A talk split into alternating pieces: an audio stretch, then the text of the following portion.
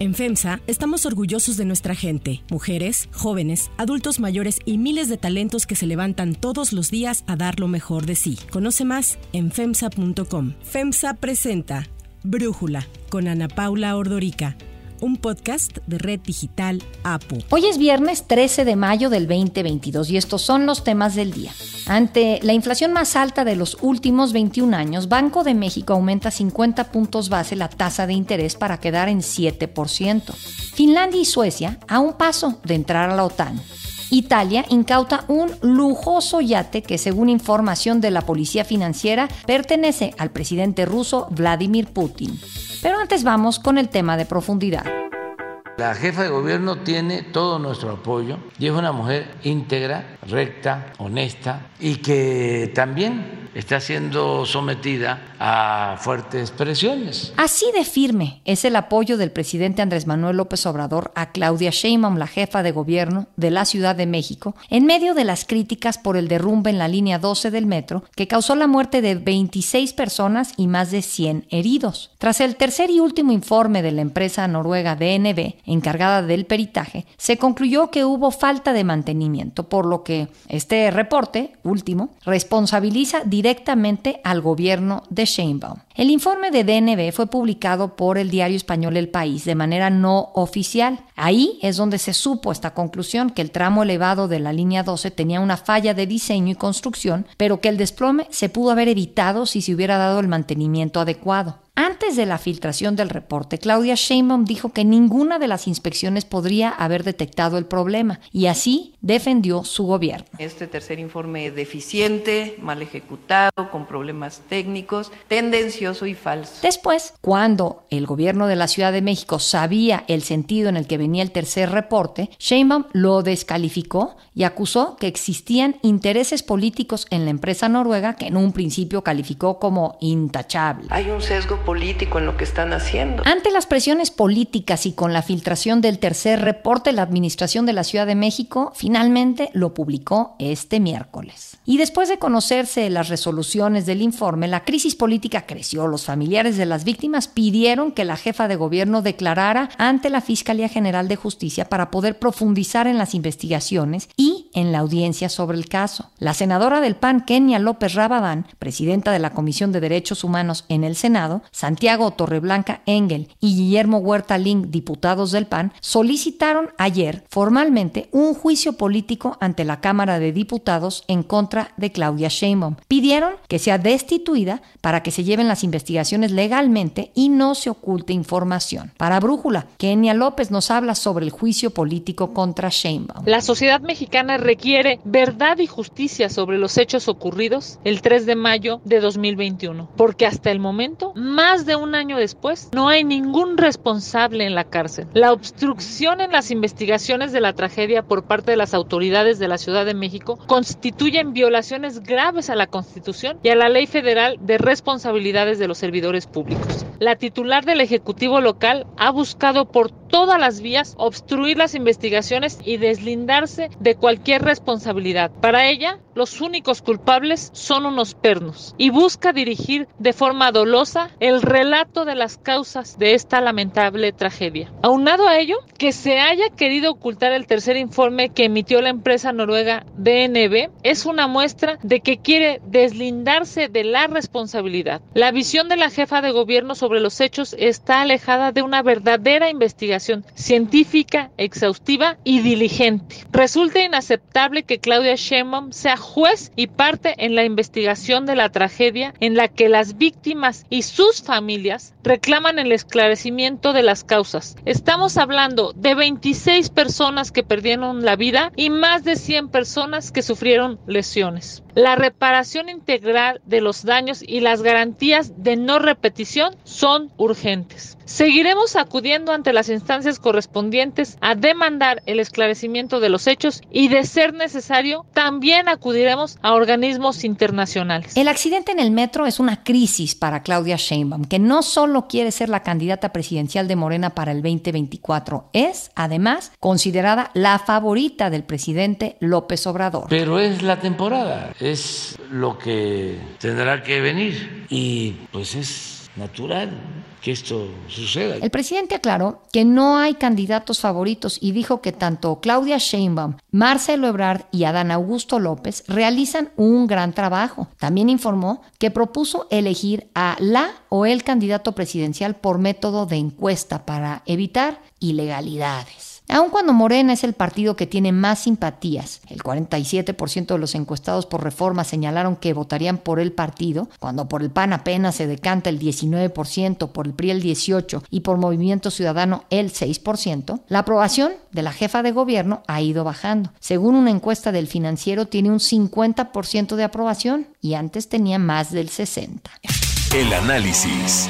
Para profundizar más en el tema, le agradezco a Roy Campos, analista y presidente de Consulta Mitofsky, platicar con nosotros. A ver, Roy, evidentemente la tragedia humana que fue la caída de la línea 12 del metro, ahora se ha vuelto un tema político, porque está involucrado pues dos de los que han alzado la mano para buscar la presidencia o la candidatura presidencial de Morena en el 2024. Entonces, yo te preguntaría, lo que ha pasado esta semana, el hecho de que Claudia buscó buscara esconder el reporte número 3, digamos, de la empresa DNV, ¿qué tan grave es para Claudia en la parte política? Efectivamente, desde que ocurrió la tragedia, incluso lo hablamos en este espacio, la bronca era quién era culpable, si la construcción o el mantenimiento. Y decíamos, si la construcción es culpable, le pega a Ebrar, si el mantenimiento eh, le pega a Claudia. Desde el principio, bueno, durante un año, el culpable, el único parecía Ebrar. El dictamen 1, el dictamen 2, Claudia los cantó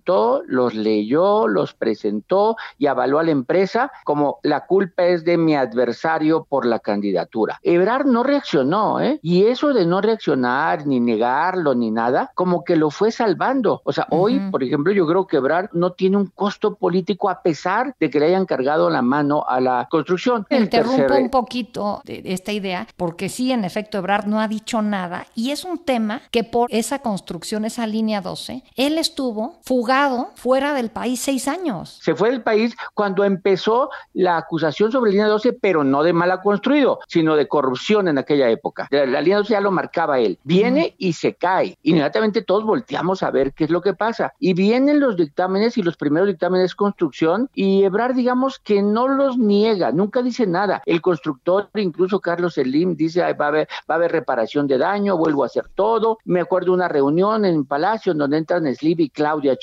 Entran con el presidente para ver cómo va a rehacerse, ¿no? Bien todo, pero Claudia durante un año prácticamente era como la buena de la película, la buena porque contrató de las víctimas, reparación de daño, era la buena de la película Lina 12, pero de repente nos enteramos que en el tercer capítulo del dictamen, el capítulo final, la empresa noruega tan ponderada dice, no solo es diseño, no solo es construcción, sino es algo de supervisión y de mantenimiento. Y Claudio Schumann creo reacciona mal, porque lo que reacciona hace que se ponga más el punto sobre ella, porque deja en la mesa él, me gustaba hasta que me dicen que yo tengo algo de responsabilidad. Desde, ya cuando dicen eso, ya no me gusta. Y entonces hace más grande el tema. Si ella hubiera tomado el tema, el dictamen y dice, vamos a ver qué supervisores faltaron a, a su trabajo, qué fue lo que no se hizo y se va a castigar e inhabilitar a los que lo hayan hecho. O sea, ella está tomando la responsabilidad hasta de castigar a los responsables. Pero no, como dice, no me culpen, no me culpen, no me culpen, y grita que no la culpen, hace que la vean y ahora resulta que todo mundo dice, oye, pues será algo de culpable, no hará la chamba bien, y empieza a recordar que en el metro antes de la línea 12 ocurrió un incendio, un choque, una inundación, o sea, que antes ya el metro había tenido problemas de supervisión o de mantenimiento también. Yo creo que, que Sheinbaum está en mal momento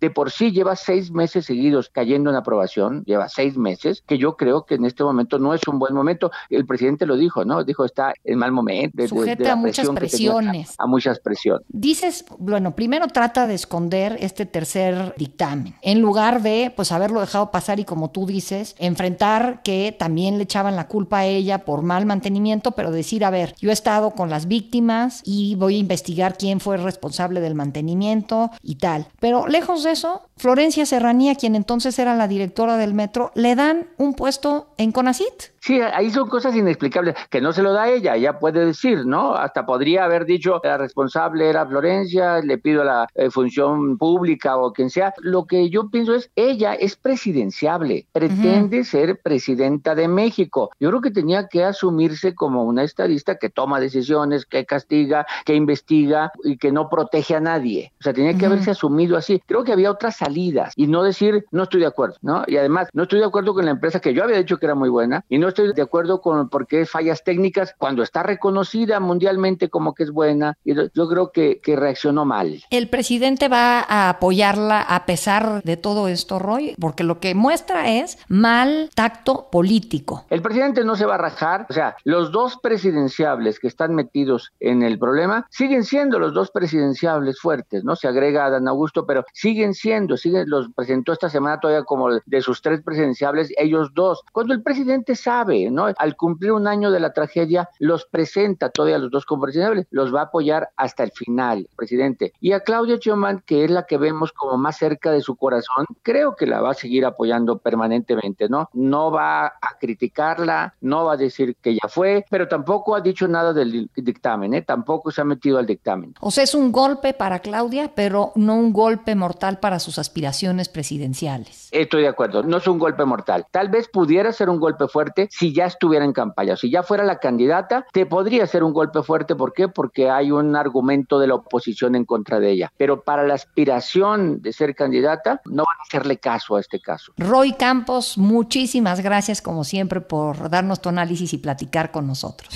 Si te gusta escuchar Brújula, te invitamos a que te suscribas en tu aplicación favorita o que descargues la aplicación Apo Digital. Es totalmente gratis y si te suscribes será más fácil para ti escucharnos. Además, nos puedes dejar un comentario o calificar el podcast para que sigamos creciendo y mejorando para ti.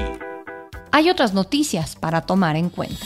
1. Banjico. El Banco de México aumentó 50 puntos base la tasa de interés para quedar en 7% ante la inflación, que es la más alta de los últimos 21 años. La decisión de Banjico, que representa un cuarto aumento de 50 puntos base y el octavo incremento consecutivo, se acordó con cuatro votos a favor de la Junta de Gobierno. Para Brújula, Gabriela Siller, directora de análisis económico y financiero de Grupo Financiero Base, nos explica qué se espera en materia de política monetaria para los próximos meses en México. El Banco de México subió en 50 puntos base su tasa de interés para situarla en 7%, nivel del que partió en marzo del 2020 cuando la Organización Mundial de la Salud declaró al COVID-19 como pandemia. El mercado ya esperaba un alza de esta magnitud y la única sorpresa fue el voto disidente de la subgobernadora Irene Espinosa, que votó a favor de subir 75 puntos base. La tasa en México ya ha subido tres veces este año y se espera que siga subiendo ante la elevada inflación y bueno, pues cabe recordar que la alta inflación no es exclusiva de México, se ha dado a nivel global primero por la pandemia y ahora por la guerra entre Rusia y Ucrania. Como no se sabe cuánto va a durar la guerra ni el alcance final que tendrá, la incertidumbre provoca expectativas autorrealizadas y cierta inercia sobre la inflación y ante esto pues es muy probable que México cierre con una inflación alrededor del 7%. De hecho, el Banco de México acaba de revisar al alza sus pronósticos para la inflación, situando la inflación promedio del último trimestre del año en 6.4%. Se espera que el Banco de México le siga el paso a la Reserva Federal de Estados Unidos y que este año la tasa objetivo cierre en México en un nivel de 8.75%, que de materializarse sería máximo en registro. 2. OTAN. El presidente y la primera ministra de Finlandia, Sauli Niinisto y Sanna Marin, respectivamente, anunciaron su intención de adherirse a la OTAN, asegurando que la entrada de Helsinki en la Alianza Atlántica fortalecería la seguridad del país. Si bien las autoridades finlandesas han dicho que no se enfrentan a una inminente amenaza militar de parte de Rusia, señalaron que la agresión contra Ucrania ha cambiado el entorno de seguridad europeo y finlandés. Así lo expresó el presidente Ninisto. They are ready to attack a neighboring country.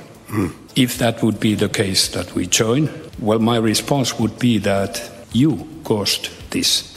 Look at the mirror. El primer paso para el proceso era el visto bueno de las autoridades finlandesas. Ahora, los 30 países miembros de la OTAN deberán ratificar la membresía de Finlandia, lo que puede tardar entre cuatro meses y un año. Junto a Finlandia se informó que el próximo domingo Suecia también iniciará su proceso de ingreso a la alianza. Finlandia comparte una frontera de 1.300 kilómetros con Rusia, lo que duplicaría la longitud de la frontera de ese país con la OTAN. Y el Kremlin ya reaccionó ayer mismo, indicó que la adhesión de Finlandia a la OTAN dañaría seriamente las relaciones entre ambos países y la seguridad regional.